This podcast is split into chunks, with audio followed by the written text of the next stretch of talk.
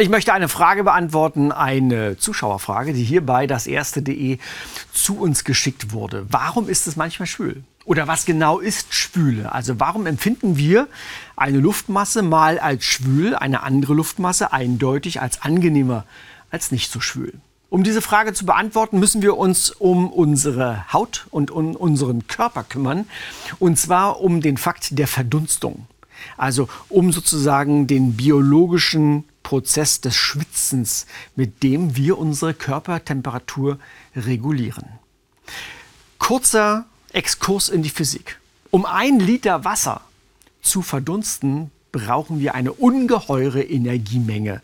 Und zwar etwa 600 Mal so viel an Energie, wie wir benötigen würden, um ein Liter Wasser um ein Grad zu erwärmen. Das Verdunsten braucht Energie. Warum? Weil aus dem, Flüssigwasser mit eng aneinanderliegenden Wassermolekülen die Wassermoleküle einen größeren Abstand bekommen. Und diesen größeren Abstand, also dieses, dieser Übergang von flüssig in gasförmig, dieser Übergang ist unglaublich energieaufwendig. Wir merken das alle und Sie kennen das.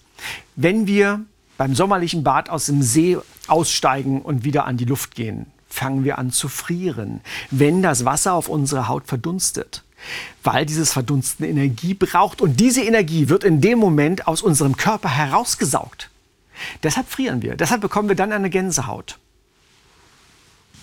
Wenn es heiß ist, schwitzt unser Körper, braucht Energie, sehr viel Energie, wie ich gerade gesagt habe, und dabei kühlt unser Körper ab. Das heißt, Schwitzen reguliert unsere Körpertemperatur. Nun gelingt dieses Schwitzen aber nicht immer gleich. Zweiter Punkt, ganz wichtig bei dem Thema Schwüle, was ist hier draußen drum?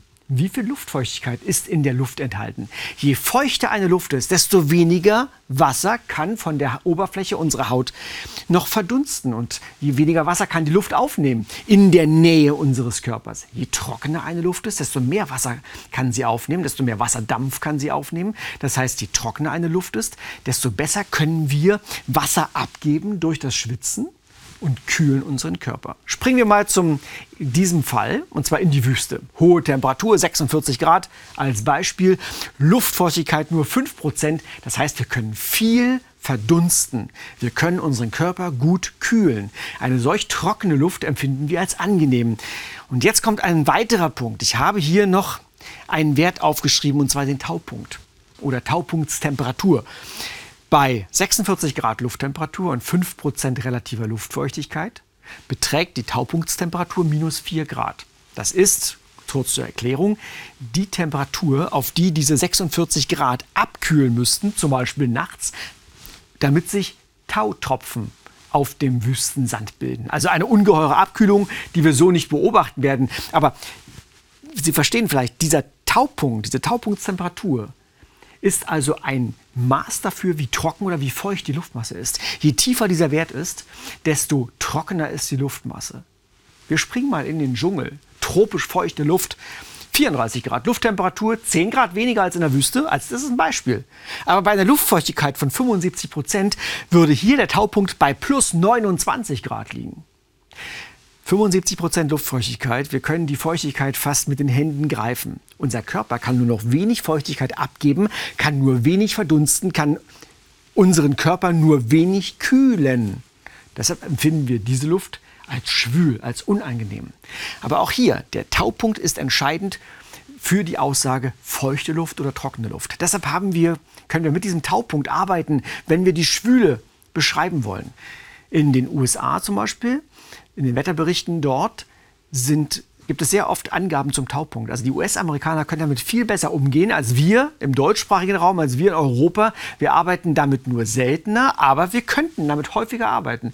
Sagen Sie mir doch mal bitte, ob ich das machen soll oder nicht. Also das ist eine Tabelle, mit der man eins zu eins etwas sagen kann, ob es schwül ist oder nicht. Und diese Werte sind Taupunkttemperaturen.